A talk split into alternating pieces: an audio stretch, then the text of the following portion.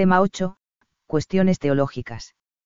Juan no transmite palabras y hechos desnudos de la vida de Jesús, sino que los relata comprehendidos en profundidad tras la MURUT de Cristo, según el MODO en que sus discípulos entienden el sentido más hondo de la vida de su Maestro a la luz de la resurrección.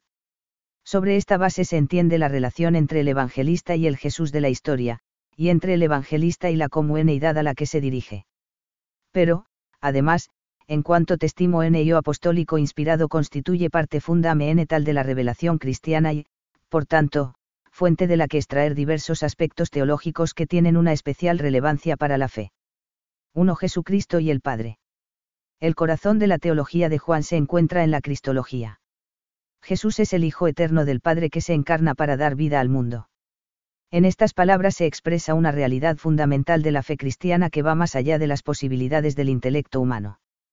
La palabra eterna de Dios se ha hecho carne, o lo que es lo mismo, Jesús de Nazaret, cuya historia conocemos también por los sinópticos, es Dios y hombre en una única persona.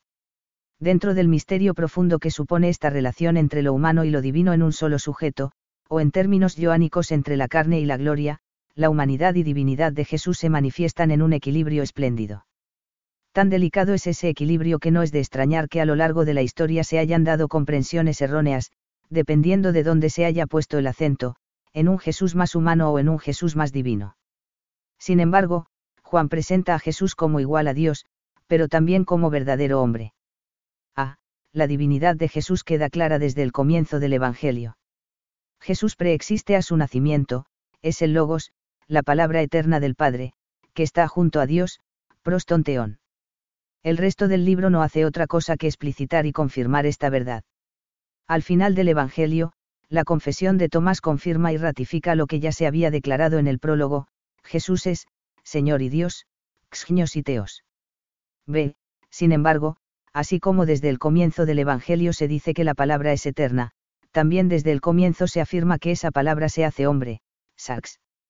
El resto del escrito no viene más que a confirmar esta realidad. Para Juan, Jesús no es un Dios que se ha puesto una vestidura humana. Jesús es verdadero hombre, que nace, crece y muere como todos los demás hombres.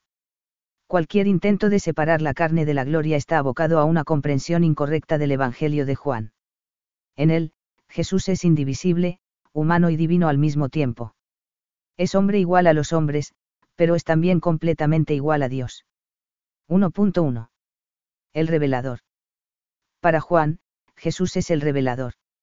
La premisa de la que parte es clara, a Dios nadie lo ha visto jamás, 1,18. Pero hay una excepción, hay alguien que sí ha visto al Padre, alguien que procede de él, 6,46, y nos lo da a conocer. Ese alguien es Jesús. Todo el Evangelio de Juan gira en tomo a esta realidad, Jesús es el revelador del Padre, la palabra última y decisiva de Dios a la humanidad.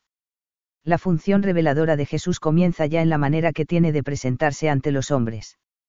Jesús se manifiesta enseñando y los primeros que le encuentran le llaman, rabí, maestro de hecho toda su vida se caracteriza por ejercer la función magisterial.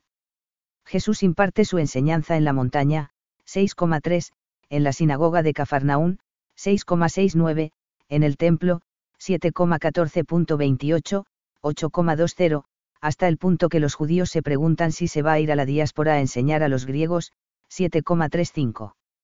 Podemos decir que, a nivel del tiempo de los oyentes, Jesús es su N maestro de Israel que enseña pero además, Jesús no solo enseña un conjunto de verdades en nombre propio, sino que realiza unos signos que le avalan como profeta, como un nuevo Moisés enviado por Dios, el profeta esperado por Israel, Diti 18,18. Así le confiesan entre otros la samaritana, 4,19, los que habían sido testigos de la multiplicación de los panes y los peces, 6,14, algunos de Jerusalén, 7,40, y el ciego de nacimiento, 9,17. Por tanto, Jesús es, además de maestro, profeta. Con todo, en un sentido más profundo, tanto cuando enseña como maestro como cuando actúa y es reconocido como profeta, lo que hace es revelar, es decir, descubrir el rostro de Dios, dar a conocer su nombre, 17,25. En Jesús, pues, toda su actividad, gestos, palabras, obras es revelación, la verdadera revelación, porque él mismo es la verdad. Antes de Cristo, el conocimiento de Dios venía dado por la Torá de Moisés. En cambio, después de la encarnación, la verdad vino por Jesucristo, CF 1,18. Pero la verdad no se reduce a un plano intelectual. La verdad es también la condición de la vida que trae Jesús. Jesús es, el camino, la verdad y la vida, 14,6, es decir, es el camino que conduce al Padre por ser la verdad y de esta forma comunica la vida. El que cree y acepta la palabra de Jesús queda transformado por esa verdad y liberado del pecado, 8,32. Por el contrario, el diablo, dice la mentira, es decir, niega la realidad divina, porque, no está en la verdad. 1.2. El enviado. La condición de Jesús de ser un revelador celestial viene confirmada por el hecho de que ha sido enviado por Dios. Como enviado del Padre.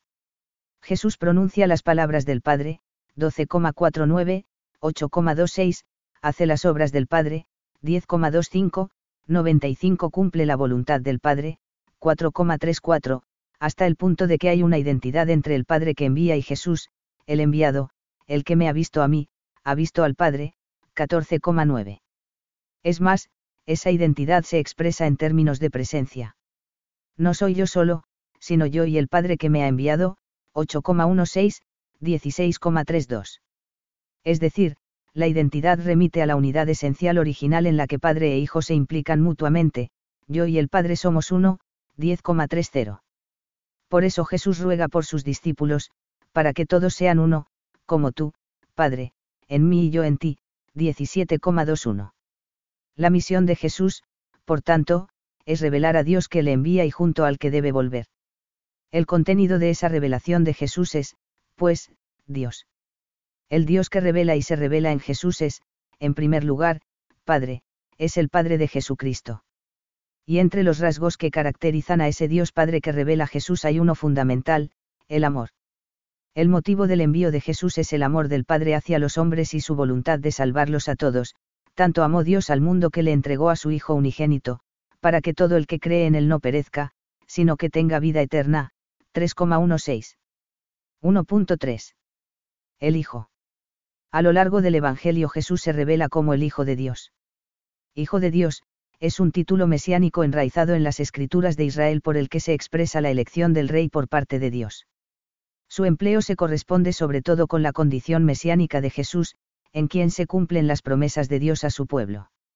Jesús es el Hijo de Dios, el Mesías esperado, pero Jesús no es simplemente, Hijo de Dios, tal como podían entender sus contemporáneos, sino, el Hijo, el, unigénito, el único que es, verdaderamente Hijo. Hijo, es el título más importante y el que mejor define la identidad de Jesús. Dios es Padre de Jesús de modo diferente a como lo es de los demás hombres, tal como lo afirma Cristo resucitado, subo a mi Padre y a vuestro Padre, a mi Dios y a vuestro Dios, 20,17. Es más, existe una identidad entre el Padre y el Hijo, yo y el Padre somos uno, 10,30, CF 5,19-21.23.26, de modo que el Hijo está en el Padre y el Padre en él, 14,11. Esa identidad incluye y viene definida por el amor entre ambos, 5,20, UN amor que, como se ha dicho, está en el origen del envío del Hijo. El Padre quiere que a través del Hijo venga la salvación a los hombres, 3,36, 5,22, 6,40, 8,36. Para eso el Hijo ha sido enviado por el Padre, 3,16 a 17, y con ese fin ha entregado todo poder en manos del Hijo, 3,35, 17,1 a 2. 1.4. Preexistente. La identidad con el Padre y, por tanto, la condición divina de Jesús, viene confirmada por las palabras del Evangelio en las que se dice que Jesús es preexistente. Así lo expresa Juan el Bautista, refiriéndose a Jesús, después de NU viene UN hombre que ha sido antepuesto a mí, porque existía antes que yo, 1,30. Y Jesús mismo proclama, en verdad, en verdad os digo, antes de que Abraham naciese, yo soy, 8,58. Estas afirmaciones confirman lo que se enuncia en el prólogo, Jesús es la palabra de Dios que existe desde toda la eternidad. Es el logos, es decir, el, verbo, o, palabra. El cuarto Evangelio sitúa a la palabra en identidad única con el Padre. Es la palabra que se ha hecho carne en Jesús el Mesías. Desde este momento, las palabras de Jesús son las palabras de Dios, sus obras son las obras de Dios, verle a Él es ver a Dios. Este es el misterio del que habla el prólogo y todo el Evangelio. El anhelo de infinito solo lo sacia el encuentro con una persona, Jesús de Nazaret, que es el verbo, la palabra, de Dios, hecha carne. 1.5. Yo soy. La expresión, yo soy, aparece en el Evangelio con un uso, absoluto, como una frase autónoma con sentido completo, y predicativo, en el que, yo soy, viene completado por algo que se afirma del sujeto en una proposición. Dos ejemplos, entre otros muchos, del uso absoluto de, yo soy, en los que parece que habría que sobreentender un predicado, se encuentran en el episodio de la tempestad en el lago, cuando Jesús dice a los discípulos, yo soy, no temáis, 6,20, y en el prendimiento en el huerto, cuando Jesús dice a los que iban a apresarle, yo soy, 18,5, y los que le buscan caen en tierra. Lo que a simple vista podría parecer una frase incompleta adquiere el sentido de revelación del carácter divino de Jesús al entenderse como una alusión al ego Eimi, el nombre de Dios, que se encuentra en las escrituras de Israel y en el judaísmo de la época, cf. Por ejemplo, ex 3,14, dijo Dios a Moisés, yo soy el que soy. Así dirás a los israelitas, yo soy me ha enviado a vosotros. Al utilizar esta fórmula Jesús se manifiesta como lo hacía Dios en el Antiguo Testamento para hacer reconocible su divinidad. El uso predicativo del, yo soy, es el que aparece en las frases en que Jesús dice de sí mismo que es el pan de vida, 635.51, la luz del mundo, 8,12, la puerta, de las ovejas, 10,79, el buen pastor, 10,11.14, la resurrección y la vida, 11,25, el camino, la verdad y la vida, 14,6, la vid, verdadera, 15,1.5. Estas afirmaciones tienen su paralelo también en el Antiguo Testamento, en 97 donde se encuentran expresiones que emplean la fórmula, yo soy, al describir la acción de Dios en favor de los hombres, di a mi alma, yo soy tu salvación, Sal 35,3, cf. Ex 15,26. De modo que Jesús, mediante el recurso a imágenes presentes en el Antiguo Testamento y en las tradiciones de Israel, se aplica a sí mismo rasgos reveladores de su identidad. 1.6. El Hijo del Hombre. En el cuarto Evangelio el título de, Hijo del Hombre, viene a resaltar la condición humana de Jesús. De hecho, Jesús al referirse a sí mismo se denomina el, Hijo del Hombre, conforme a la figura del Hijo del Hombre del libro de Daniel, 7,13, y de la Apocalíptica judía, libro de las parábolas de Enoch y cuatro Esdras principalmente, donde la expresión hace referencia a una figura con aspecto humano que viene del cielo llena de majestad. De esta manera, Jesús, bajo la imagen del Hijo del Hombre, está diciendo de sí mismo que es la figura celeste que desciende y asciende al cielo, nadie ha subido al cielo, sino el que bajó del cielo, el Hijo del Hombre, 3,13, CF 1,51, 6,62, y quizás 9,35. Si bien el evangelista subraya que el título, Hijo del Hombre, es un resultado directo de la encamación y está en relación con su muerte, ese título no se puede separar de su condición de revelador celestial. Así queda claro en los dichos sobre la Eucaristía, donde se aunan la condición celeste del Hijo del Hombre, el pan bajado del cielo, CF 6,33, y el ofrecimiento de su vida, su carne y su sangre dados en alimento, CF 6,51 a 58. 2. El Espíritu Santo. En el cuarto Evangelio hay una progresiva revelación del Espíritu. Comienza con el bautismo de Juan el Bautista y culmina después de la resurrección, con la efusión del Espíritu sobre los discípulos al soplar sobre ellos. Al referirse al Espíritu Santo Jesús lo llama, Espíritu de la verdad, 14,17, 15,26, 16,13, y, Paráclito, Consolador, Testigo, Abogado, Portavoz, 14,16.26, 15,26, 16,7. Como, Espíritu de la verdad, tiene la función de entregar la verdad, la revelación de Dios en Cristo, a las personas, que son llevadas de la ignorancia a la verdad. Como, Paráclito, palabra que etimológicamente significa, llamado junto a uno, con el fin de acompañar, consolar, proteger, defender, el Espíritu actúa entre los discípulos. Estará siempre con los que creen en Cristo, morando en ellos, 14,17. El Espíritu continuará la misión de Jesús cuando éste ya haya terminado la suya y haya vuelto al Padre. De este modo hará posible que la misión de Cristo se realice y continúe en la Iglesia. Por otra parte, al continuar la presencia de Cristo en el mundo, el Espíritu actuará con una presencia condenatoria respecto al mundo, entendido en sentido negativo como el mundo dominado por el mal, hostil a Dios. La presencia del Espíritu se convierte así en un juicio a este mundo, según la aceptación o el rechazo de Cristo y de su revelación. Por eso iluminará la situación del mundo.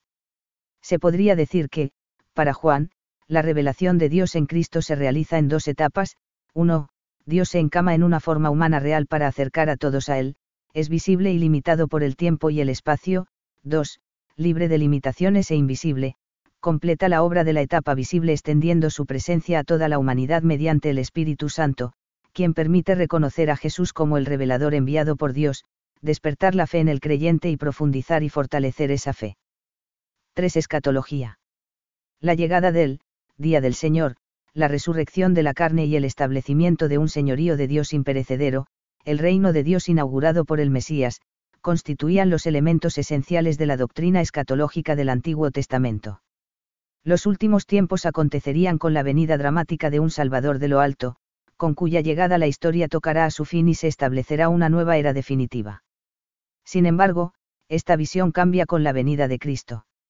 La concepción cristiana asume la comprensión escatológica veterotestamentaria pero la modifica al afirmar que la salvación y el establecimiento de los últimos tiempos se han obrado ya con la muerte y resurrección de Jesús, y que la historia presente continúa hasta la segunda y definitiva venida de Cristo, cuando tenga lugar el juicio definitivo de Dios y la resurrección de la carne. El cuarto Evangelio comparte esta perspectiva sobre las realidades últimas y, como en los demás escritos del Nuevo Testamento, afirma que todas las esperanzas de salvación se hallan en Cristo. Él ha traído los bienes definitivos. No obstante, una lectura poco atenta podría dar la impresión de que, a la luz de lo que dice Juan, los últimos tiempos se hacen ya presentes de tal manera con Jesús que no hay nada más que esperar. Pero semejante visión es parcial. Es verdad que en el cuarto Evangelio se da menos importancia a la segunda venida de Cristo que en los otros Evangelios pero los bienes que trae Jesús no son exclusivos para esta vida. Jesús afirma que su muerte y resurrección serán el camino para preparar la morada final para los que creen en Él, cuando me haya marchado y os haya preparado en el lugar, de nuevo vendré y os llevaré junto a mí, para que, donde yo estoy, estéis también vosotros, 14,3. Allí verán la gloria definitiva, Padre, quiero que donde yo estoy también estén conmigo los que tú me has confiado, para que vean mi gloria, la que me has dado porque me amaste antes de la creación del mundo, 17,24. Además, encontramos pasajes en el Evangelio que hablan expresamente de la segunda venida y de un juicio, viene la hora en la que todos los que están en los sepulcros oirán su voz, y los que hicieron el bien saldrán para la resurrección de la vida, y los que practicaron el mal, para la resurrección del juicio, 52829, también 6,39 40.44.54, 12,48.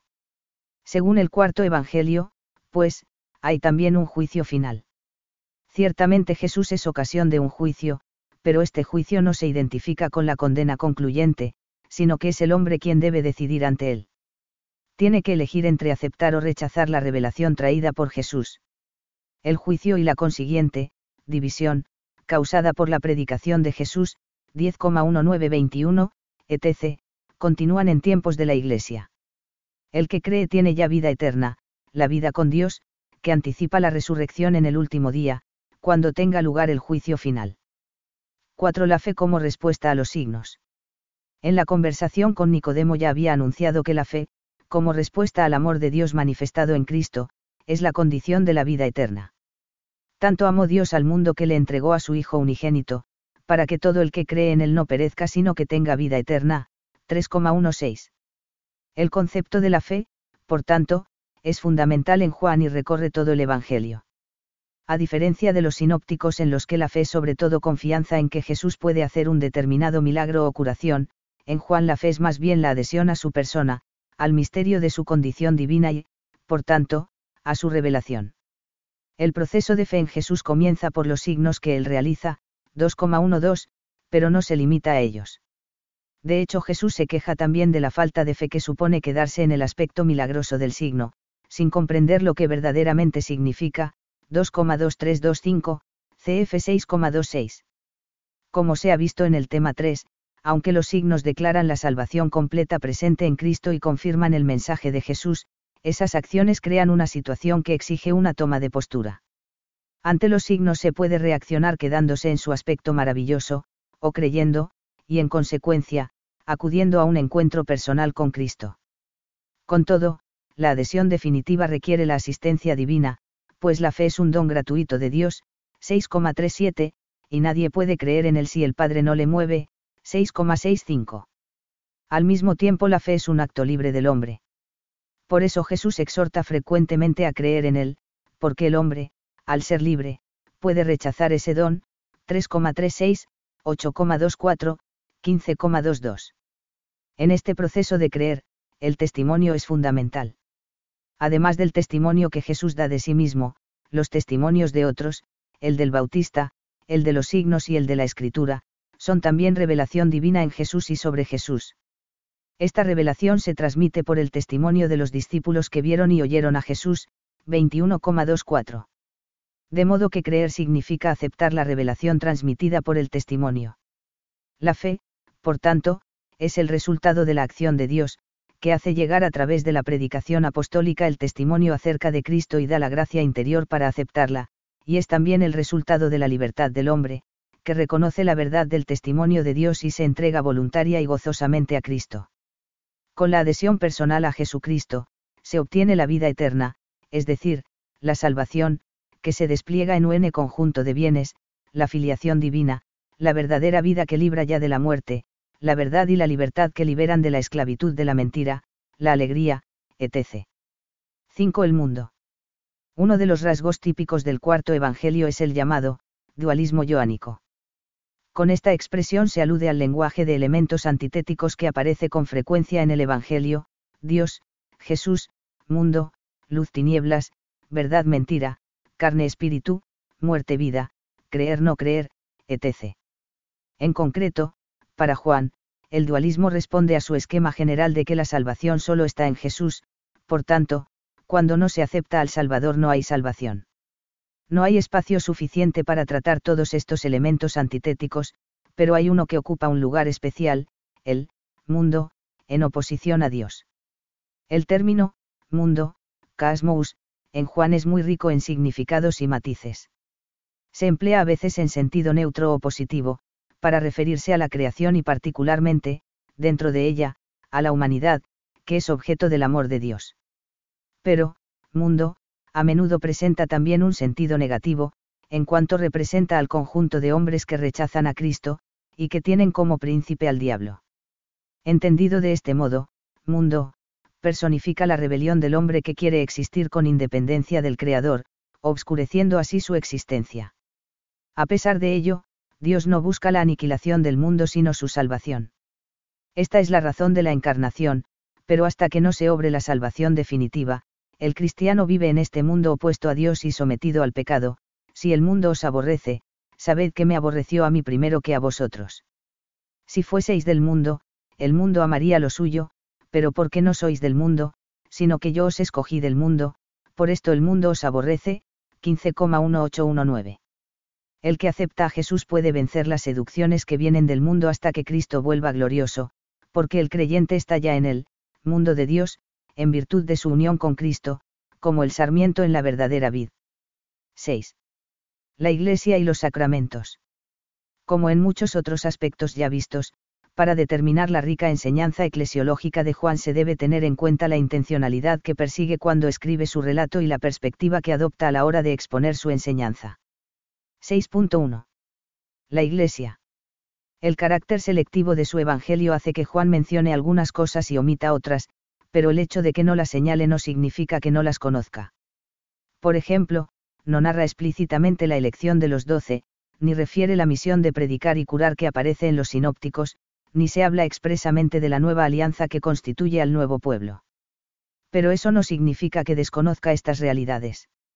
Juan presupone la elección, no os he elegido yo a los doce, 6,70, CF 13,18, 15,16, y habla del seguimiento como un, venir, con Jesús, que implica quedarse con él, tal como manifiesta a los dos discípulos que le buscan, venid y veréis, 1,39. Habla también de la misión de los discípulos, mencionando explícitamente que igual que el Padre envía al Hijo y al Espíritu Santo, Jesús envía a sus discípulos al mundo, 17,18, 20,21. Y también se refiere a la alianza que fundamenta el nuevo pueblo, aunque con palabras diversas a las de los tres primeros evangelios. Cuando Jesús resucitado dice, Subo a mi Padre y a vuestro Padre, a mi Dios y a vuestro Dios, 20,17, está aludiendo a la fórmula de la alianza que se encuentra en el Levítico, Yo seré vuestro Dios y vosotros seréis mi pueblo, 26,12, cf. Ex 6,7. Además, el mediador de la nueva afianza es Jesús, tal como se afirma en el prólogo, la ley fue dada por Moisés, la gracia y la verdad vinieron por Jesucristo, 1,17. La relación con Jesús no se da de manera individual, sino que se da en el redil, en el rebaño, 10,1 a 16, y en la vid, 15,17. El rebaño, el redil, la vid ciertamente son imágenes que ponen de manifiesto la necesidad de estar personalmente unido a Jesús. Pero, al mismo tiempo, implican la existencia en una comunidad. En el cap 17 del Evangelio Juan destaca que la unidad de los creyentes en la Iglesia surge de la unidad del Padre y del Hijo. Es una unidad en el amor, que es el mandamiento de la nueva comunidad. En esta comunidad a la que Juan se dirige, había ministros con funciones específicas, aunque el evangelista no mencione ministerios concretos. Los discípulos más cercanos asumen el papel de los dirigentes eclesiales. Ellos son enviados como apóstoles a recoger la cosecha, 4,35 a 38, apóstol en griego significa, enviado. Además, Jesús confía a Pedro el rebaño, 21,15 a 17, como el único auténtico, pastor, para prolongar la misión pastoral de Jesús. No existe una verdadera misión ni una verdadera comunidad de fe sin Pedro. 6.2. Los sacramentos el hecho de que Juan no mencione la institución de aquellos sacramentos que refieren los evangelios sinópticos, o no aluda a la realidad de los sacramentos tal como se viven hoy en la Iglesia, no significa que no tuviera noticia de su existencia ni de su institución por Cristo. En Juan se da por supuesto que el bautismo se conoce y practica en la Iglesia. No narra directamente el bautismo de Jesús, pero sí recoge el testimonio que el bautista ofrece de la presencia del Espíritu sobre Jesús en el Jordán. Sus palabras, por tanto, remiten al bautismo de Jesús, que está en el trasfondo de la institución del bautismo sacramental. Por otro lado, la insistencia en que Juan bautiza, con agua, 1,26.3133, frente al nuevo bautismo con el Espíritu con que bautiza Jesús no sería fácil de explicar sin la práctica del bautismo cristiano, al que también se refiere el nacimiento de los hijos de Dios del que habla Jesús, en verdad, en verdad te digo que si uno no nace del agua y del espíritu no puede entrar en el reino de Dios. 3,5. De la Eucaristía Juan también habla desde una perspectiva diferente a la de los sinópticos. No narra su institución en la última cena, pero sin duda la conoce, ya que no se explicaría la doctrina sobre la Eucaristía en el discurso de Cafarnaún, 6,26 a 59, sin la institución de este sacramento por parte de Jesús. Dios da la vida a través de la entrega del cuerpo y de la sangre de Jesús. El pan, 0,3 eucarístico es el verdadero pan del cielo que sustituye al maná, 6,32, y el vino eucarístico es la manera de expresar la nueva alianza en su sangre establecida por Jesús, como lo confirma el episodio de las bodas de Cana y la descripción de la vida en el cap 15. La Eucaristía no solo es la repetición de un rito, sino la renovación de la muerte de Jesús en la cruz por los hombres, que fundamenta la entrega del cristiano por los demás, os he dado ejemplo para que, como yo he hecho con vosotros, también lo hagáis vosotros, 13,15. 7. María, la Madre de Jesús. Por encima de las demás mujeres que aparecen en el Evangelio, destaca el papel que desempeña la Madre de Jesús. Ella se encuentra al principio y al final de su ministerio, en las bodas de Caná, 2,111, cuando Jesús realizó el primer signo, y en la crucifixión, 19,25, cuando la muerte de Jesús se convierte en el último y definitivo signo de fe. En las dos escenas, Jesús se dirige a su madre como, mujer, 2,4, 19,26, y en ambas hay una referencia a la, hora, de Jesús. La hora que todavía no había llegado, 2,4, cuando todo era agua, llega a cumplimiento en la hora de su muerte, todo está consumado, cuando el vino de los tiempos mesiánicos se hace realidad en la sangre que brota del costado de Cristo, 19,34. María es figura del pueblo de Israel que da a luz al Mesías. Es la discípula perfecta que ha creído desde el principio y muestra a los discípulos el camino de la fe, haced lo que Él os diga. Es la mujer, la nueva Eva, madre de la nueva humanidad que nace del costado de Jesús que es la Iglesia, representada en el discípulo amado.